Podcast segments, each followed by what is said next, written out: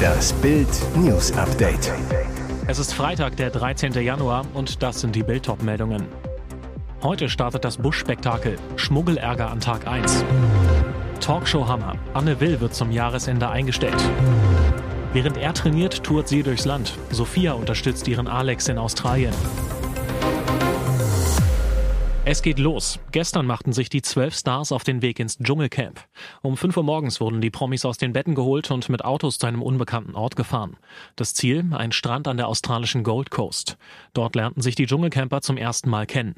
Doch bevor das Buschspektakel überhaupt richtig begonnen hat, gibt es schon den ersten Ärger. Ein Kandidat wurde als Schmuggler überführt. Was war passiert? Am Strand wurden die Camper von Sonja Zietlow und ihrem neuen Moderationskollegen Jan Köppen begrüßt. Bei der anschließenden Untersuchung dann die große Aufregung. Cosimo Citiolo wollte einen Käsesnack, einen Apfel und eine Banane ins Camp schmuggeln. Doch keine Chance, der Musiker wurde erwischt, musste mit den Rangern zur Ganzkörperkontrolle. Mit dieser irren Aktion reiht sich Cosimo in die Liste der erfolglosen Dschungelschmuggler ein. Ex-Germany's Next Topmodel Gina Lisa Lofink wollte ein paar Extraslips mitnehmen. DJ Tomic wollte Wodka in einer Wasserflasche schmuggeln. Ailton versuchte gar Badeschlappen Ohrstöpsel, Rasiercreme, Zahnpasta und Rasierklingen in seinem Kugelblitzkörper vor den Securities zu verstecken. Daniel Lopez probierte es mit Nagelfeile, Ball, Bürste, Rasierer und Deo. Talkshow Hammer. Der ARD Sonntagstalk Anne Will wird nach 16 Jahren zum Jahresende eingestellt. Das teilte der NDR mit. In einer Pressemitteilung heißt es, eine erneute Vertragsverlängerung für die bisherige Sendung schließt Anne Will zugunsten neuer Projekte aus, über die sie sich auch mit dem NDR bereits im Gespräch befindet. Heißt, Anne will nicht mehr. Moderatorin Anne Will sagt laut dem NDR, auch im zurückliegenden Jahr waren wir wieder die mit Abstand meistgesehene politische Diskussionssendung im deutschsprachigen Fernsehen. Das ist ein guter Zeitpunkt, um zu sagen, ich will mich gemeinsam mit meinem tollen Team voll auf die noch verbleibenden Sendungen konzentrieren, den Vertrag also mit unvermindertem Engagement und großer Freude erfüllen, möchte ihn aber nicht verlängern. Will moderiert die Talkshow seit September 2007. Damals übernahm sie den Sonntagssendeplatz in der ARD von Talklegende Sabine Christiansen. Seit 2016 ist Anne Will das meistgesehene Talkformat im deutschen Fernsehen. 2022 schauten laut dem NDR im Schnitt 3,6 Millionen Menschen die Show. Über eine Nachfolge für das sonntägliche Format sind der NDR und die ARD in Gesprächen.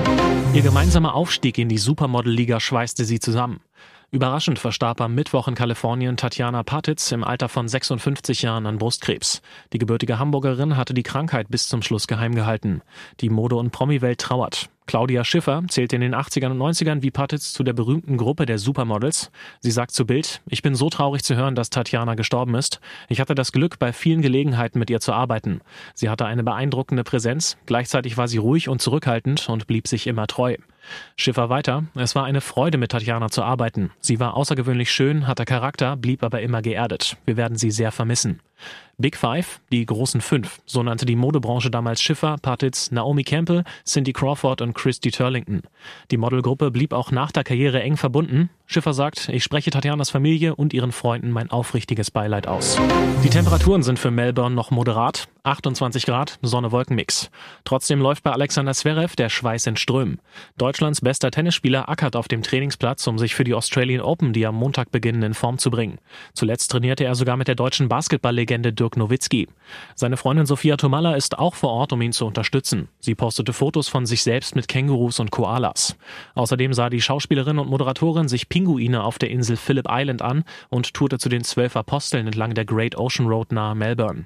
Trotz alledem stehen die Chancen von Zverev nicht gut. Er meint, mein Tennis ist weit weg von dem Level, auf dem ich sein will, aber das ist normal nach sieben Monaten ohne Match, sagt Zverev.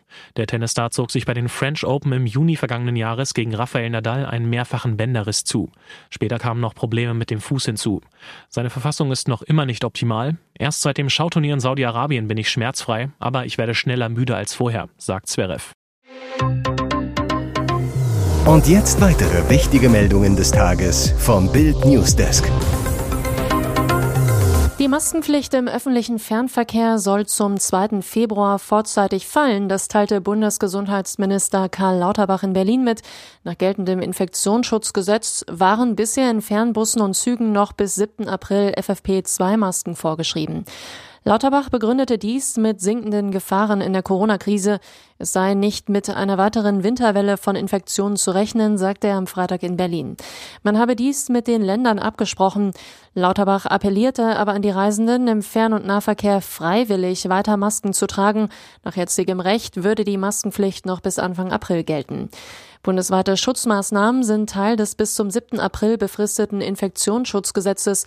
Neben den Regeln für den Bahnverkehr gilt eine FFP2-Maskenpflicht in Einrichtungen des Gesundheitswesens sowie zusätzlich eine Testnachweispflicht für den Zutritt zu Krankenhäusern und Pflegeeinrichtungen. Entgegen aller Prognosen unsere Wirtschaft trotz der Krise. Trotz Inflation, Ukraine-Krieg und anhaltender Lieferprobleme ist die deutsche Wirtschaft im vergangenen Jahr gewachsen. Das Bruttoinlandsprodukt stieg um 1,9 Prozent, wie das Statistische Bundesamt am Freitag mitteilte.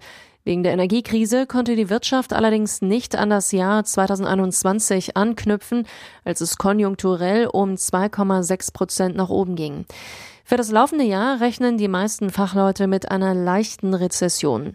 Deutscher Staatshaushalt auch 2022 im Minus. Der deutsche Staat hat im vergangenen Jahr mehr Geld ausgegeben als eingenommen.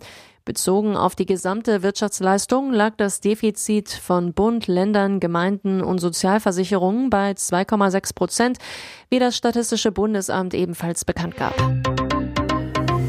Ihr hört das Bild News Update mit weiteren Meldungen des Tages. Ohne seine Gattin läuft gar nichts. Mal eben nach Dubai auswandern, das ist auch für ein Promi-Pärchen kein Pappenstiel. In der ersten Folge der RTL-Doku Bushido und Anna Maria Alles auf Familie wurden die Fans Zeugen einer chaotischen Anreise und eines noch chaotischeren Einzugs, bei dem der Rapper ohne seine Ehefrau fast aufgeschmissen war. Während Anna Maria schon zum neuen Luxusdomizil vorfuhr, stand ihr Gatte währenddessen noch im Stau und erreichte erst nachts um vier das Haus in der Gated Community. Dort wartete allerdings die Security des Wohnkomplexes, die sich weigerte, den Rapper zum Haus fahren zu lassen. Sie verlangten das Einverständnis von Anna Maria. Bushido traute seinen Ohren nicht. Du willst, dass ich meine Frau anrufe und sie dann Ja sagt? Die gab kurz darauf ihr Einverständnis, so dass auch Bushido gnädigerweise das gemeinsame Haus betreten durfte. Auf dem Kika hatten die aufmerksamen Security-Männer den Rapper aber immer noch und klingelten kurz darauf an der Tür. Ihnen fehlte der Beweis, dass Familie Fercici das Haus wirklich gemietet hatte. Entnervt bat Bushido um eine Klärung am nächsten Tag. Ich klaue ja das Haus hier heute Nacht nicht. Dafür fühlte er sich bereits viel sicherer als in der deutschen Heimat.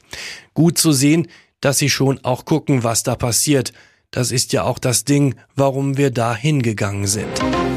Bald hat das Warten ein Ende. In einer Woche ist die längste Winterpause aller Zeiten vorbei. Dann geht die Bundesliga mit dem Kracher zwischen Leipzig und Bayern endlich wieder los. Welcher Club hat die Vorbereitung am besten genutzt und welche Spieler konnten sich in den Vordergrund spielen oder fielen zurück? Bild nennt die großen Gewinner und Verlierer der Clubs. Die Gewinner. Bayern. Sven Ulreich, während der Club weiter verzweifelt nach einem Torwart sucht, hielt Ulreich im Training richtig stark, bekam zudem öffentlich Rückendeckung und Vertrauen seiner Kollegen. BVB. Sebastian Aller wirkt nach seiner Hodenkrebsoperation erstaunlich fit und könnte zum Auftaktspiel gegen Augsburg zumindest als Edeljoker auf der Bank sitzen. Werder. Niklas Schmidt ist durch eine Aktion neben dem Platz der große Werder Gewinner. Er bewies Mut, indem er seine psychischen Probleme öffentlich machte. Die Verlierer. Bayern, Nussair Masraoui, bei der WM noch einer der Stars, bei Überraschungshalbfinalist Marokko, danach aber mit ganz viel Pech. Nach Corona-Erkrankung noch während des Turniers fällt er nun mit Herzbeutelentzündung aus. BVB, Anthony Modest, hat es nach der Aller-Rückkehr noch schwerer, Spielzeit zu bekommen, ist zudem auch noch nicht 100%ig fit. Frankfurt. Luca Pellegrini bleibt weiter ein Fremdkörper in der Mannschaft, muss kämpfen, überhaupt in den Kader zu kommen. Weitere Gewinner und Verlierer gibt's auf Bild.de. Hier ist das Bild News Update. Und das ist heute auch noch hörenswert. Lisa Marie Presley, das einzige Kind von Musiklegende Elvis Presley, ist tot. Sie starb, nachdem sie zuvor ins Krankenhaus eingeliefert worden war, so ihre Mutter in einer Erklärung. Die Sängerin wurde nur 54 Jahre alt.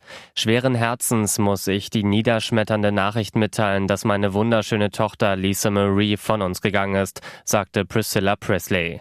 Weiter, sie war die leidenschaftlichste, stärkste und liebevollste Frau, die ich je gekannt habe. Lisa Marie Presley war am Donnerstag in ihrem Zuhause in Calabasas im US-Bundesstaat Kalifornien von Sanitätern wiederbelebt worden, wie das US-Promi-Portal TMZ berichtet hatte. Sie habe einen Herzstillstand erlitten, sei danach im Krankenhaus ins Koma versetzt worden.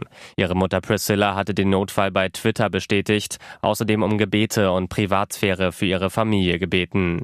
Lisa Marie Presley war das einzige Kind von Elvis und Priscilla Presley. Sie war anderthalb Jahre mit Michael Jackson verheiratet verheiratet, außerdem drei Monate lang mit Schauspieler Nicolas Cage. Am Dienstagabend hatte sie mit ihrer Mutter noch an der Gala zur Verleihung der Golden Globes teilgenommen. Dabei war der US-Schauspieler Austin Butler für seine Titelrolle im Film Elvis als bester männlicher Schauspieler in einem Drama ausgezeichnet worden.